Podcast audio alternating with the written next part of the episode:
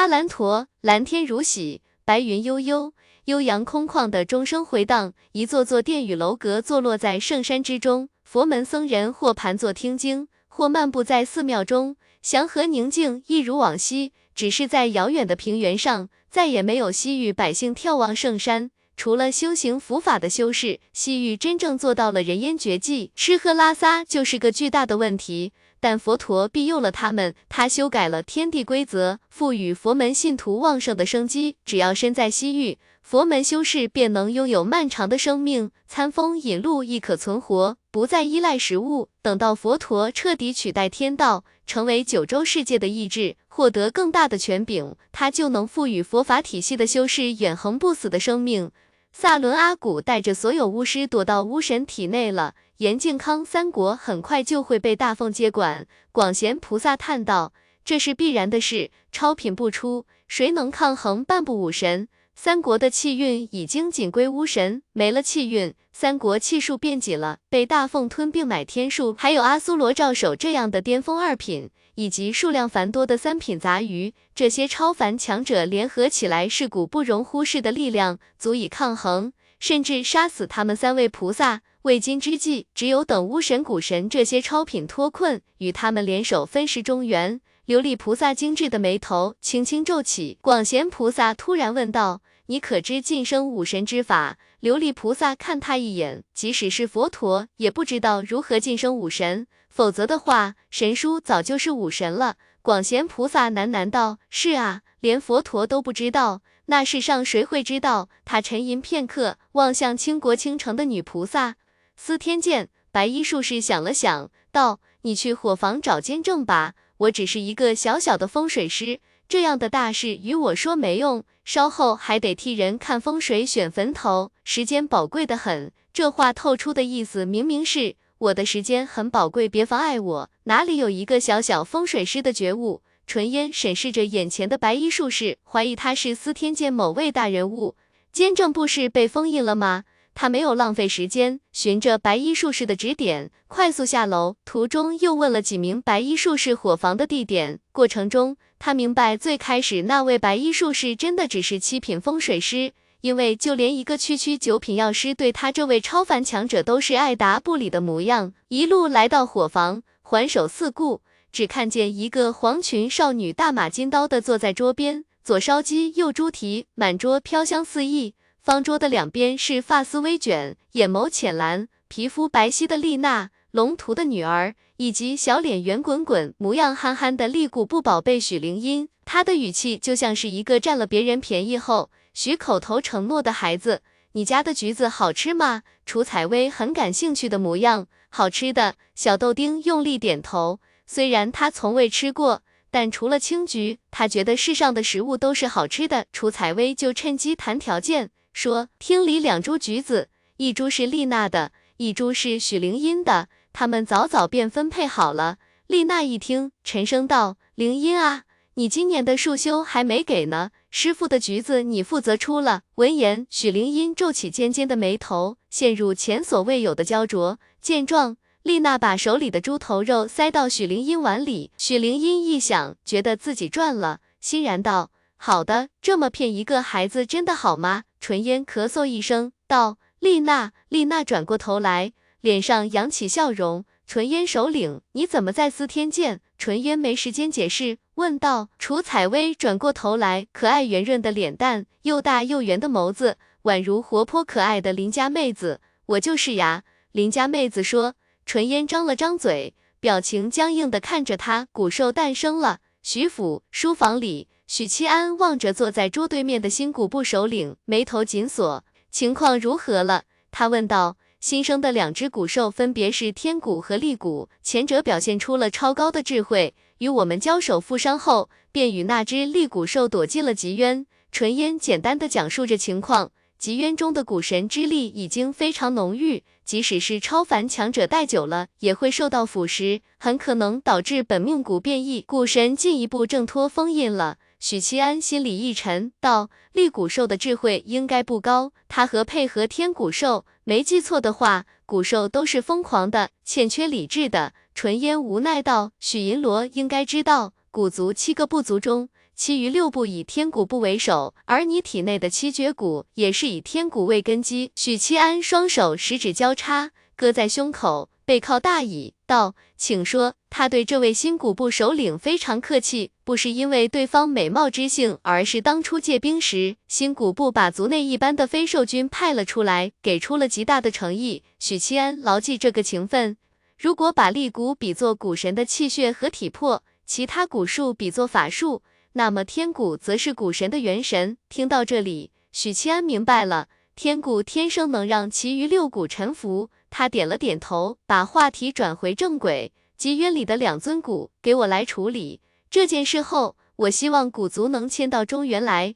多谢许银罗照拂。话音落下，他看见许七安扬起手腕，戴上手腕的那枚大眼珠子瞬间亮起，接着他消失在书房。在空间传送和超越音速的飞行相互搭配下，许七安很快抵达南疆。刚临近古族聚居地，他感觉七绝骨微微一疼。传递出饥渴的念头，空气中弥漫的古神之力浓郁了很多。极渊附近不能再住人了，他身影连续闪烁了几次后，抵达极渊外的原始森林，看见了堵在极渊外的六位首领，也看见了枝桠愈发扭曲、已经完全畸形的树木。许银罗见到他的到来，龙图极为振奋，其他首领也相继靠拢过来迎接他的到来。诸位助我封锁极渊各个方位。我去把他们揪出来。独骨部首领拔济沉声道：“天谷的移星换斗非常麻烦，想找出他们要花费极大的功夫。极渊上空笼罩着一层浓雾，七种色彩杂糅而成的浓雾，代表着古神的七股力量。他们不敢深入极渊，而极渊里的古兽也不敢出来，陷入僵局，这才不得不向许七安求助。”在拔济等首领看来，许七安当然不惧怕古神之力和超凡古兽，但也得花费不少精力才能揪出他们，不必那么麻烦。许七安俯瞰着偌大的极渊，半刻钟，我让他们乖乖出来。几位退后。许七安握紧双拳，让周身肌肉一块块膨胀稳起，伴随着他的蓄力，半部武神的力量疯狂奔涌，化作一股股向下的狂风。压的底下，原始森林树木成片成片的倒塌，天空电闪雷鸣，乌云盖顶，一股股气机形成的狂风笼罩极渊，所过之处，树木折断，古兽殒命。到了半步武神这个境界，已经不需要任何法术，就能轻易释放覆盖范围极广的杀伤领域，根本不需要侵入极渊搜捕超凡古兽。清朗的天空瞬间乌云密布，天色暗沉沉的，仿佛深夜。摧毁一切的飓风肆虐着，卷起折断的枝桠和树叶，飞沙走石。龙图、拔济等首领就如同灾难中的普通人，脸色苍白，不停的后退。他们不是畏惧这幅景象，天灾虽然造成极为夸张的视觉效果，但其实只是半步武神散发力量的附带产物。真正让他们恐惧的是半步武神的威压，心脏不由自主的悸动。仿佛随时都会停跳，同时他们明白了许七安的打算。这位站在巅峰的武夫打算一次性灭杀极渊里全部古兽，剩下的还活着的就是超凡古兽了。超凡境以下的古兽不可能在他的威压下存活，简单又粗暴，不愧是武夫。半刻钟不到，两尊黑影冲了出来，他们体型庞大，分别是两丈高的黑毛巨猿。毛发坚硬如钢铁，肩上长着两颗脑袋，每颗脑袋都有四只赤红的、闪烁凶光的眼睛。另一只体型偏向，也有一丈多高，外观类似飞蛾，一只色彩艳丽的飞蛾。它拥有一双充满智慧的眼睛。飞蛾扑扇着翅膀，在狂风中东摇西晃，朝许七安发出臣服的意念。凶狂的巨猿龇牙咧嘴，像是恐惧到极点的野兽，只能通过扮凶相来给自己壮胆。砰！砰！两尊古兽毫无反抗之力的炸开，尸块和鲜血纷飞如雨，元神烟消云散。许七安适时收敛气息，让狂风平息。这一幕看在众首领眼里，深受震撼。两尊古兽都是超凡境，单对单的话，恐怕也不比他们差多少。可在半步武神面前，真的只是随手捏死的虫子。他瞳孔微微一凝，如圣的头碎了，身躯遍布裂纹。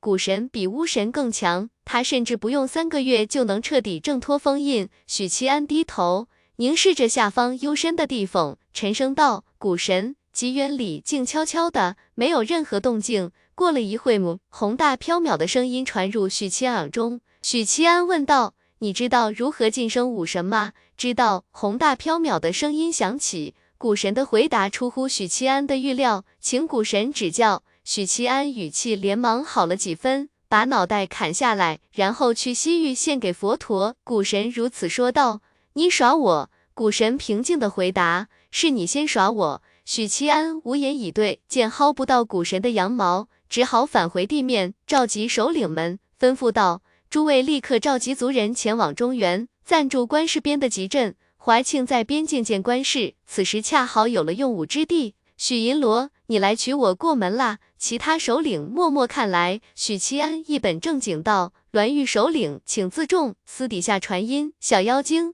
晚上再处理你。”龙图满脸兴奋：“我们立古部今日就可以举足迁徙，还好是秋收季节，粮食充足。”不然想想就心疼。看着两米高的壮汉跃跃欲试的表情，许七安嘴角抽搐，立谷不仁不得入内。等众人离开后，吉渊恢复平静。又过了小半个时辰，如圣雕塑边白影一闪，青丝寸寸飞扬，国色天香的女子菩萨立于悬崖畔雕塑边。她双手合十，微微躬身，朝吉渊行了一礼，嗓音空灵：“见过古神。”顿了顿，没等古神回应。他自顾自问道：“如何晋升武神？错字先更后改。”琉璃菩萨耐心等了片刻，看不见底的深渊里传来宏大而缥缈的声音：“不知道，连古神这种活了无尽岁月的存在都不知道如何晋升武神。”琉璃菩萨试探道：“您能窥探到未来吗？”古神宏大缥缈的声音回应：“这。”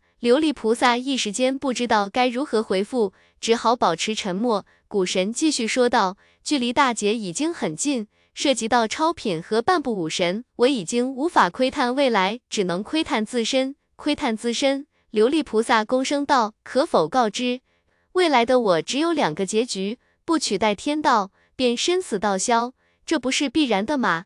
何须秘法窥探未来？琉璃心想，而后他便听古神解释道：上一次大劫，我预见自己会长眠南疆，因此中途退出天道争夺战，来到南疆沉眠，故而躲过一劫。但很快，他冷若冰霜的脸庞露出惊容，因为他突然意识到，古神透露的信息看似平平无奇，实则蕴含着一个至关重要的提示：这次大劫会有超品成功取代天道。远古神魔大劫那次，并没有神魔取代天道成为九州意志，所以古神在南疆沉睡至今，也有可能是武神诞生，超频陨落。古神似乎看穿了琉璃的内心，缓缓补充一句：琉璃菩萨先是颔首，继而蹙眉，可怜您与佛陀都不知道如何晋升武神，更何况是许七安？武神真的能诞生吗？我需要窥探一次未来。琉璃菩萨双手合十。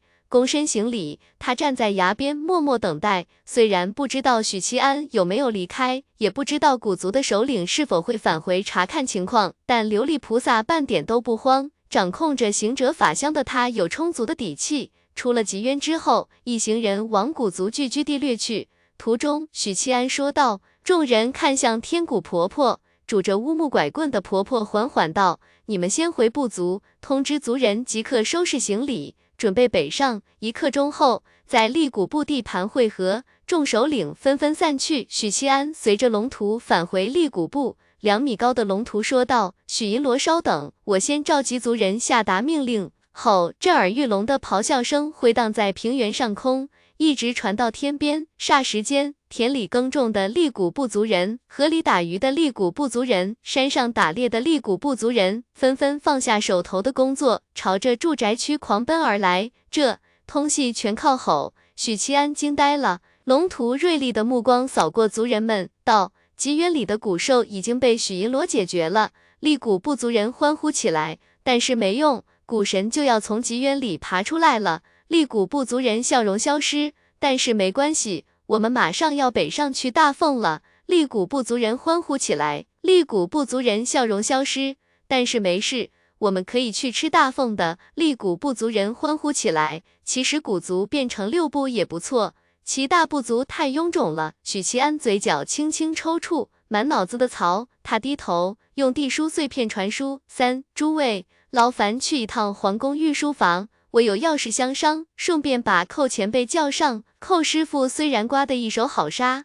但好歹是二品武夫，必须给予尊重。皇宫御书房，穿着便服、头戴金冠的怀庆坐在大案后，御座之下，从左依次是魏渊、骆玉红、寇扬州、赵守、王真文、杨公、楚采薇。这时，许七安带着古族七位首领传送到殿内，他环顾众人，微微颔首，都到齐了。怀庆顺势安排宦官搬来大椅，让古族的首领们分坐两侧。楚采薇抬了抬手，道：“孙师兄还没来。”他去地底查看杨师兄的情况，杨师兄闭关冲击三品境啦。楚采薇喜滋滋地说，他认为这是杨师兄成长的证明。身为监正，他非常高兴，逼王终于想通了啊。许七安也很欣慰，因为欺负一个四品术士已经没有快感了，让一位三品天机师高喊着不不，此子又夺我机缘，才是一件快乐的事。只是一直无法沉下心来修行。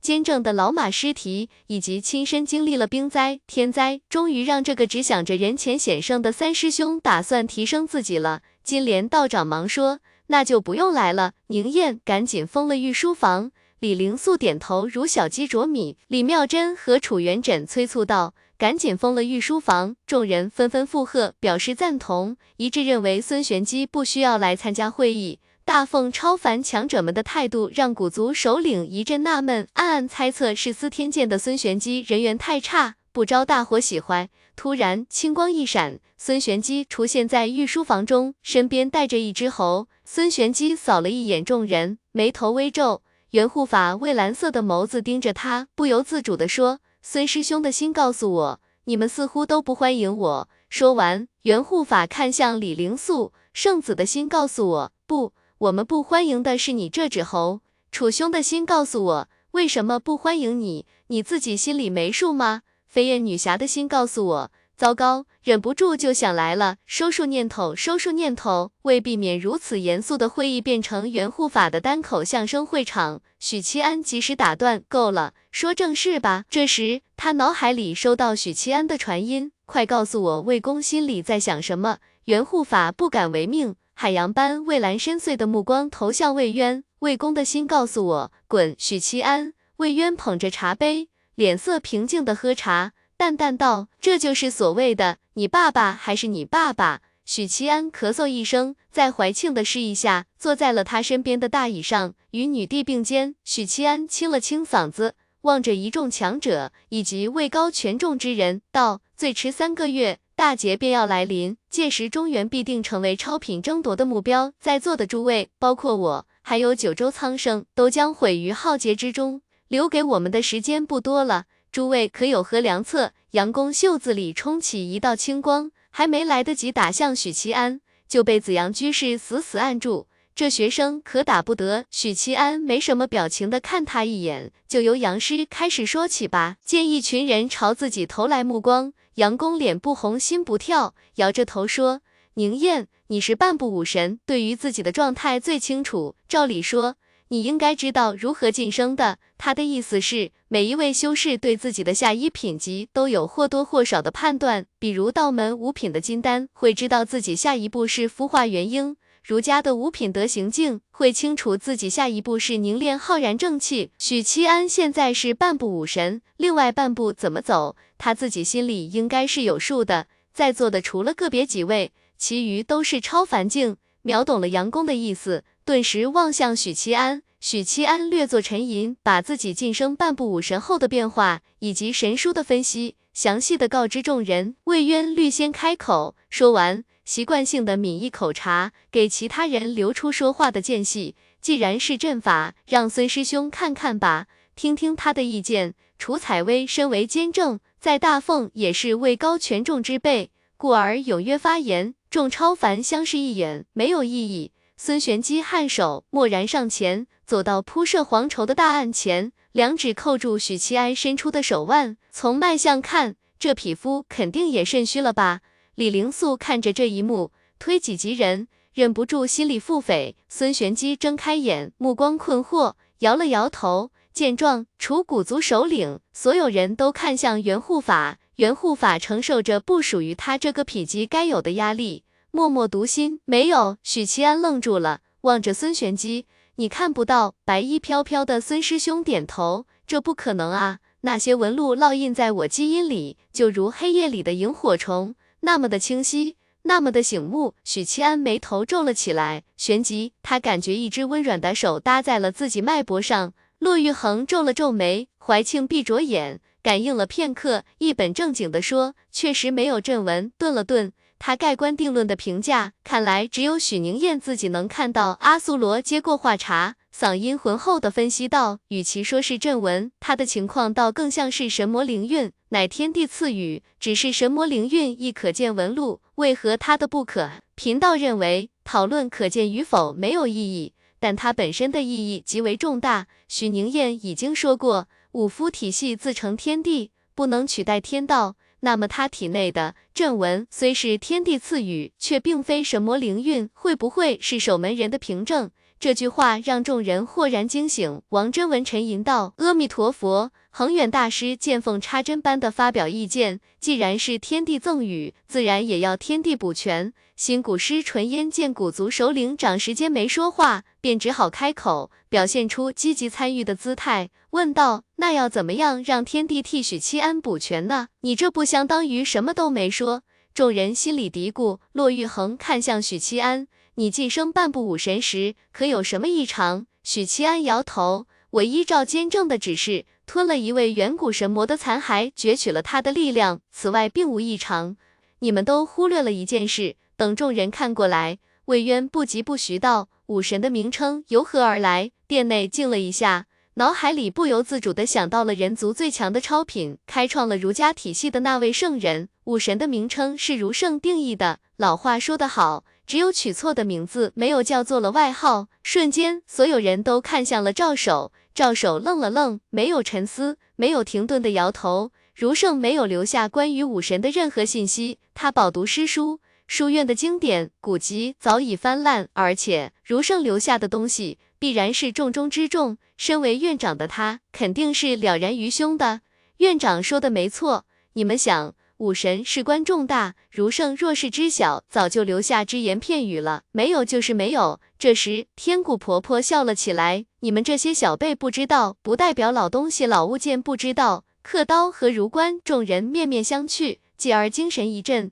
两者相隔年代不会太久。吉渊等待许久的琉璃菩萨，终于再次听见了古神的声音。原来如此，原来如此，原来如此。琉璃菩萨眯了眯眼。声线依旧清冷，但全神贯注地凝视着吉渊，问道：“天机不可泄露。”古神回答说：“窥探天机者，泄露必遭天谴，这是天地规则。”琉璃菩萨默然，即使是现在的佛陀，也做不到窥探未来、窥见未来，涉及到极高深的规则。除非彻底取代天道，成为九州意志，才能真正掌控天机。古神继续说道。知晓晋升武神之人，古往今来只有两人，一人是儒圣，世间从未有过武神，但他知道如何晋升武神。他更知晓一品武夫是武神的根基，属于武神阶段的初始，因此并未冠名。琉璃菩萨微微颔首，这张短小一点，继续码下一张，建议明早看。到手和杨公相视一眼，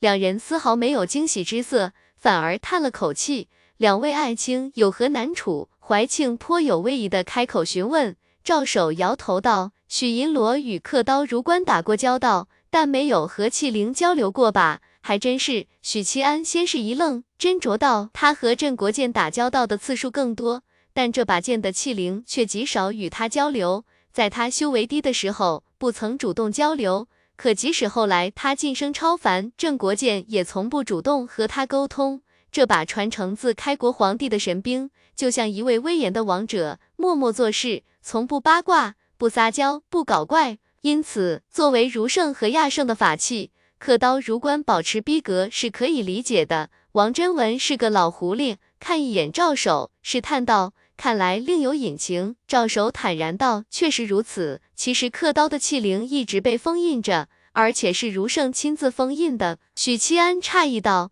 儒圣封印刻刀？”金莲道长沉声道。到底是什么原因让如圣封印自己的法器？殿内众人满脸肃穆，意识到这件事的背后可能藏着某个惊天隐秘，而且是涉及到如圣的隐秘啊！这赵守见大家如此严肃，一时间竟不知道该如何开口。杨公一脸纠结，也用目光回望。你是院长，你来说。两人僵持之际，袁护法缓缓道：“赵大人的心告诉我，这种不光彩的事，委实难以启齿。杨大人的心告诉我，说出来多给儒圣和儒家丢人。”杨公和赵守的脸色陡然僵住，旋即又立刻收束念头，不让思维无序扩散，防备袁护法被刺。嗨嗨！见状，赵守清了清嗓子，只好硬着头皮说道：“亚圣的随笔里记载。”吴师每每著书，刀否，再著书，刀又否，欲教吴师，如此反复。吴师将其封印。他扫了一圈众人，魏渊端起茶杯，一本正经的低头喝茶，掩盖脸上的表情。金莲道长假装看四处的风景，王真文瞠目结舌，有种心里的信仰被玷污，三观坍塌的茫然。李灵素拿飞剑指着袁护法的喉咙。其他人表情各不相同，但都努力的让自己保持平静。这没有什么好笑的。李灵素一本正经的说：“这么看来，刻刀是指望不上了。”许七安适时开口，缓解了赵守和杨公的尴尬，问道：“那如官呢？如官总没有叫亚圣怎么戴帽子吧？”噗！李妙真没忍住笑出声了。赵守不搭理李妙真，无奈道：“如官不会说话，准确的说，如官不爱说话。”这是为何？许七安问出了所有人的疑惑。杨公代替赵守回答：“你该知道，读书人读四书习六艺，所学虽广博，但也得有一门主修的学问。这点他是知道的。就比如二郎主修的是兵法，所以二郎表面上是个礼义廉耻样样不缺的读书人，背地里却非常鬼祟。比如焦方思夜宿花魁，回家时轻举除味，眉头都不皱一下，深谙兵法中的祸敌之术。”杨公一边从袖子抽出戒尺，一边说道：“所谓自不教父之过，教不严师之惰。”话音方落，戒尺绽放青光，蠢蠢欲动。看到了吗？就是这副德行。杨公无奈的摇头。阿苏罗恍然道：“所以你们儒家亚圣的那顶儒冠？”照手叹道：“亚圣日日带在身边参悟，儒冠就是在那时诞生意识的，因此他成诞生之初便没有说过一句话。”难怪刻刀和如官从来不跟我说话，一个是没法开口，一个是不爱开口。许七安叹了口气，道：“有什么办法解开刻刀的封印，或让如官开口说话？刻刀的封印是如圣部下，想解开只有两个办法：一，等我晋升二品。放心，如圣在刻刀身上布下的封印，不可能与封印超品一样强大。其实亚圣也可以解开封印。”只不过他不能违逆自己的老师，所以当年不曾替刻刀解除封印。二，把监正救回来。监正是一品术士，也是炼器的行家。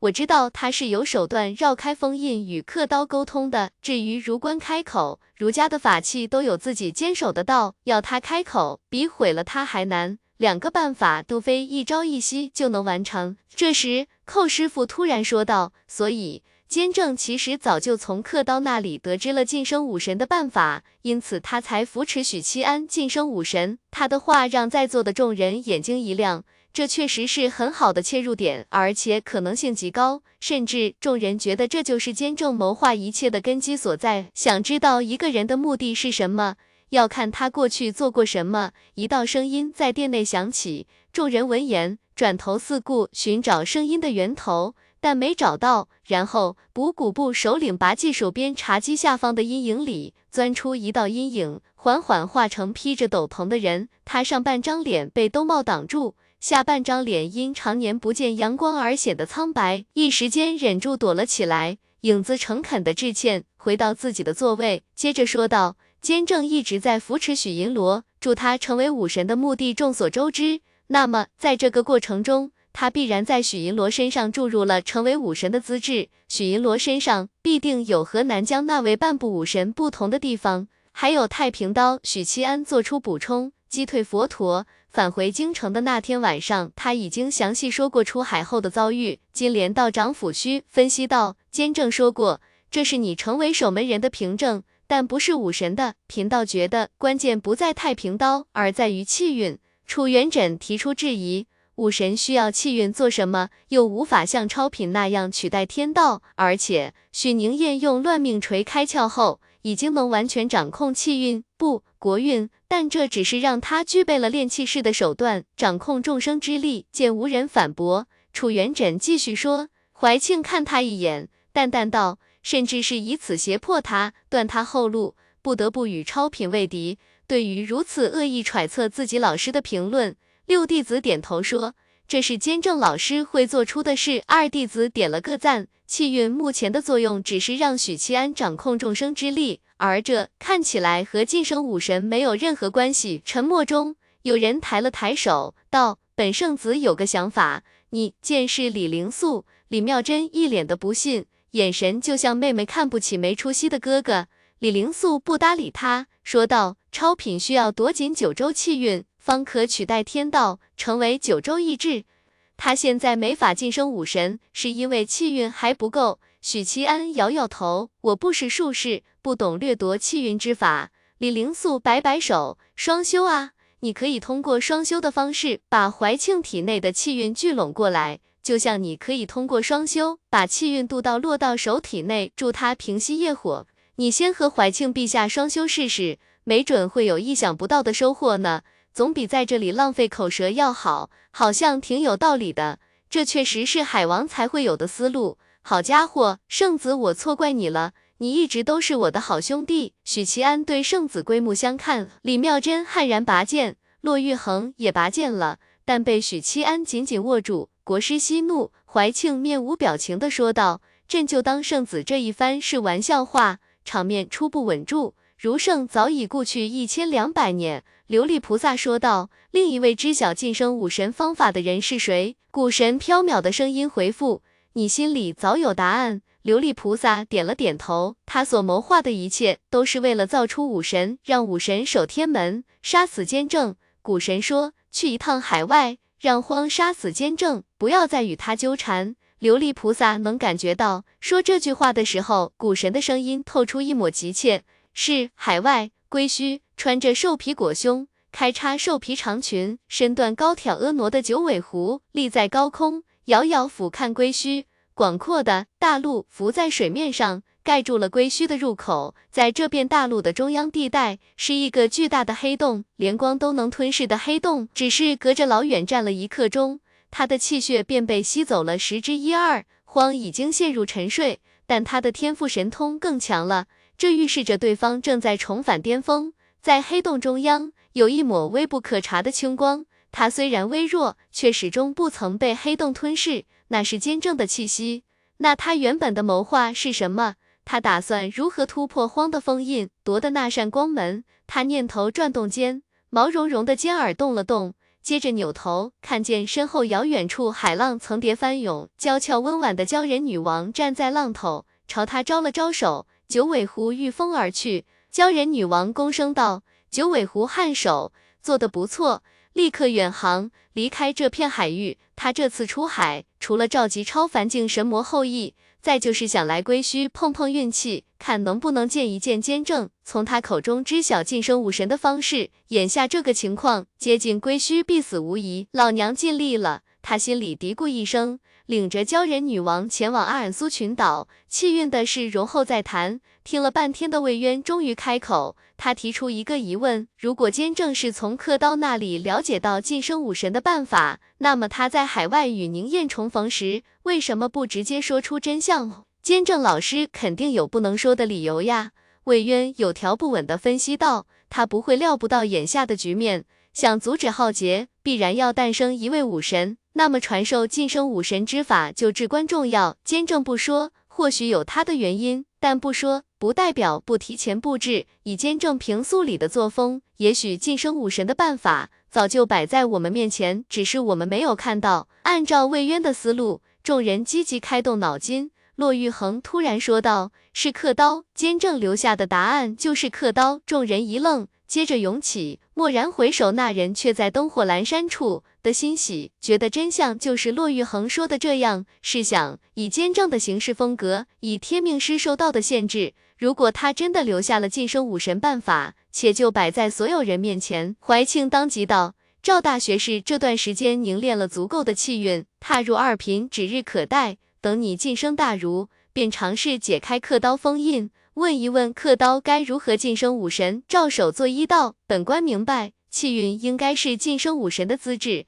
这点影子首领没有说错。目前最快凝聚气运的方式，就是和怀庆双修。”许七安侧头看了一眼女帝，但小腰悄悄绷紧。腰背悄然挺直，许七安收回目光，继续想着：如胜如果知晓晋升武神的方式，绝对会留下信息。我怀疑封印刻刀，不是因为刻刀叫如圣写书，恰恰是因为刻刀知道晋升武神的方式，如圣把秘密藏在了刻刀里，就等赵守晋升二品了。这时，天谷婆婆双眼溢出一片青光，烟雾状的青光，她保持着端坐的姿势，好久不曾动弹。婆婆又窥探到未来了，妩媚动人的栾玉小声解释道。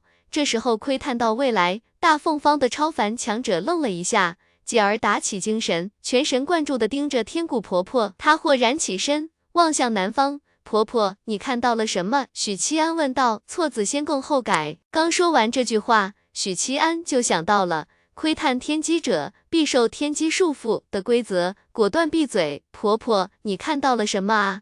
丽娜出于本能的追问了一句，旋即想起天古部的规矩，看破不说破。天古部先知们一直遵循着这个规则。众人视线聚焦到了天古婆婆身上，聚焦在她脸上，展开各自的解读。天古婆婆看的是南方，她预见的未来与南疆有关，与古神有关。表情凝重中，更多的是困惑和茫然。这说明她自己也没有解读出预见的未来。众人念头纷呈之际。天谷婆婆见转缓和，拄着拐棍，语气慈和的说道：“方才看到了一些让人不解的未来，详情我不便细说，目前也无法判断是好是坏。但各位放心，并非直接的可怕的灾害。”闻言，殿内超凡强者们恍然颔首，这和他们预料的差不多。接下来的目标就很明确了，等赵守晋升二品，祝刻刀接触封印。怀庆总结道：“古族北迁不能耽搁。”几位首领回南疆后，立刻召集族人北上。雍州关市容纳古族七部有些勉强，所以需要尔等自行扩建。秋收后便入冬了，粮草和棉衣等物资朝廷会提供。他再看向其他超凡强者，沉声道：“各自修行，应对大劫。”散会后，丽娜带着父亲龙图去见哥哥莫桑。莫桑现在是禁军里的百户，负责着皇宫南门的治安。和苗有芳一样，都是女帝的亲信。临近南眠，龙图远远的看见久别半载的儿子，穿着一身铠甲，在城头来回巡视。龙图大嗓门的召唤儿子，声浪滚滚，犹如惊雷。城头城下的禁军吓了一跳，下意识的按住刀柄，左顾右盼的寻找声源。莫桑跃下城头，硬着头皮奔过来，人还没靠近。声音先传来：“阿爹，这里是皇宫，不能喊，不能喊！阿爹，阿哥嫌你丢人。”龙图双眼一瞪，蒲扇般的大手啪叽一下，把莫桑拍翻在地，震碎青砖。别打，别打！莫桑连连求饶，憋屈道：“阿爹，我现在是禁军百户，这么多属下看着，你给我留点面子，我在你族人面前也一样打你，有什么问题？没问题，没问题。”莫桑从善如流，心里嘀咕道：“阿爹这个粗坯。”龙图扫了一眼远处，密切关注这边动静，笑着指指点点的禁军们，神色略转柔和，道：“百户是多大的官？百户是正六品，统兵一百二十人，是世袭的。爹，你知道什么是世袭吗？就是我死了，你可以继承。啊，不不，是我死了，我儿子可以继承。我现在出去。”平头百姓见了我都得喊一声君爷或大人，朝廷里的大官见了我也得恭恭敬敬。我可是为大奉流过血的人，还是陛下的直系，没人敢得罪我。那表情和姿态，就像一个有了出息的儿子在向父亲炫耀，期盼能得到夸奖。但龙图只是哼一声，哪天混不下去了，记得回来种田打猎。说完，带着宝贝闺女丽娜转身离开。莫桑撇撇嘴。转身朝一众禁军吼道：“看什么看？一群兔崽子！”丽娜小心瞥了一眼父亲，看见这个粗犷鲁莽的男人眼里有着罕见的温柔和欣慰。阳光灿烂的午后，秋意造人，内城的某座勾栏里，穿着银罗刹服的宋霆锋手里拎着酒壶，一手拍打栏杆，附和着一楼戏台上传来的曲子。而他的对面是同样表情冷峻。宛如冰块的许元怀，许是客人的气质太过冷漠，身边伺候的女子有些拘谨。美人儿，不要这么拘束。宋霆锋回过神来，边搂着自己的服务员，边笑道：“待会进了房，上了床，你就知道他有多狂。”宋霆锋摇头叹道：“无趣，两个闷罐子，还是宁燕在的时候好啊，好久没跟他切磋枪法了。元怀，你一点都不像他。”许元怀还是不理。宋霆锋又道：“你也到该娶媳妇的年纪了，家里有给你找媒婆吗？”许元怀摇头，而且现在这样也挺好。许元怀放下酒杯，抱起身边的女子，进了里屋。宋霆锋眯着眼，微醺，继续听着曲子。太平盛世甚好。怀庆一年九月初三，双陆忍不住又想写日记。对于我，对于我的朋友以及中原百姓来说。眼下大概是风暴雨前最后的宁静，但在这之前，我可以用手里笔记录一下关于他们的点点滴滴。我给自己制作了一根炭笔，这样能提高我的书写速度。遗憾的是，即使用了炭笔，我的字依旧难看。古族的迁徙已经完成。他们暂时居住在关市的集镇里，有朝廷提供的粮食和物资，包吃包住，非常安分。唯一的缺点是立谷部的人实在太能吃了，真是个愚蠢的女人，在秦谷部当老大不相骂。京城有狐狸精，有骆玉衡，有女帝，有飞燕女侠，水太深，她把握不住，她只要握住未来就好了。怀庆一年九月初五，北境气运被巫神掠夺，妖蛮两族灰飞烟灭。残部进了楚州，成为大凤的一部分。灵音晋升七品了，龙图委托我带他去南疆吸收古神的气血之力，这资质也太可怕了吧！再给他十年，就没有我这个半步武神什么事了。除了我之外，许家天赋最好的就是灵音，其次是灵月。前几日，灵月正式出家，拜入灵宝关，成为半月真人的嫡传弟子。灵月拥有极高的修道天赋，拜入灵宝关是个不错的选择，总比嫁人生子当一个深闺里的小少妇好。婶婶心态炸裂是可以理解的，因为二郎和王思慕的婚事延后了。用二郎的话说，超品不灭，何以成家？大劫临近，他没有成亲的心思。毕竟，如果大凤扛不住劫难，所有人都要死，成婚便没了意义。但婶婶还想着二郎早点结婚。他好抱孙子孙女，毕竟长女出家当了女官，大房的侄子虽然风流好色，妻妾成群，但一个下蛋的都没有。以凌音的风格，将来长大了，更大的概率是娘孩儿出去打天下了，带俺一统江山，再回来见您。怀庆一年九月初六，今天元双也拜入了司天监，成为监正的弟子。但不是亲传弟子，而是孙玄机带师收徒，从此元双成为了哑巴党的一员。天地会成员里，阿苏罗闭关了，据说是修行金刚法相有突破，准备冲击一品。李妙真则游历天下，行侠仗义，积攒功德。去之前与我饮酒到天明，大劫之前不再相见。恒远大师如今是青龙寺主持，归入大乘佛教门下，他转修了传师体系。辅助渡厄罗汉撰写佛经和教义，丽娜和林音一如既往的无忧无虑，嘻嘻哈哈。蠢货好，蠢货没烦恼。在我写下这句话的时候，窗边有一只橘猫经过，我怀疑它是金莲道长，但不好意思揭穿。怀庆一年九月初八，去了一趟司天监，把钟离接到徐府。怀庆一年九月初十，林安来癸水了，哎，没有怀孕。骆玉衡、叶姬和木南枝的肚子也没动静。看来确实是我的问题，子嗣困难倒还好，就怕是生殖隔离。这样说好像显得我不是人。怀庆一年九月十八，双杀。事后我看见二叔带着元双、元怀偷偷祭祀不当人子。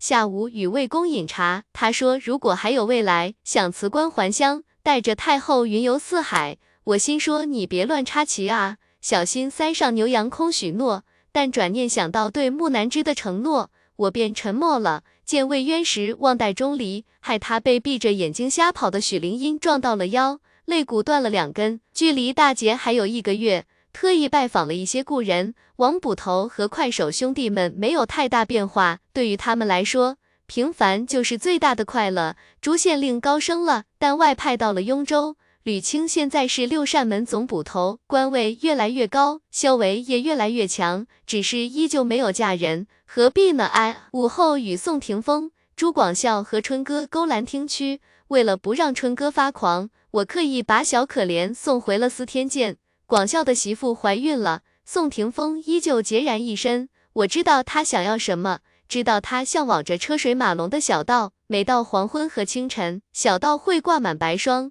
因此不愿成亲。怀庆一年十月初八，今日去了一趟东北和南疆。径山城方圆百里生灵绝迹，巫神的力量不断扩散，凡人无法在他的威压下生存。南疆的土著和绝大部分动物已经彻底化骨。庆幸的是，这段时间一直有河谷族首领们前往南疆清除古兽，因此没有超凡古兽诞生。怀庆一年十月十一。这是我最后一篇日记，想写一些只对自己说的话。记得刚来到这个世界，对于充斥着超凡力量的九州，我内心彷徨和恐惧居多，所以只想过三妻四妾、腰缠万贯的乏味生活，并不愿追逐权力和力量。起初推着我往前走的是命运，是危机，他们让我不得不疯狂提升自己，只为了活下来。贞德、巫神教、佛门、监正、许屏风。这些人，这些势力，他们始终在追赶着我，推动着我。后来，不知道从什么时候开始，我尝试着主动为身边的人，为中原的百姓做一些事。为此，可以冲冠一怒，可以不顾性命。但不管如何，现在的我很明白自己想要什么。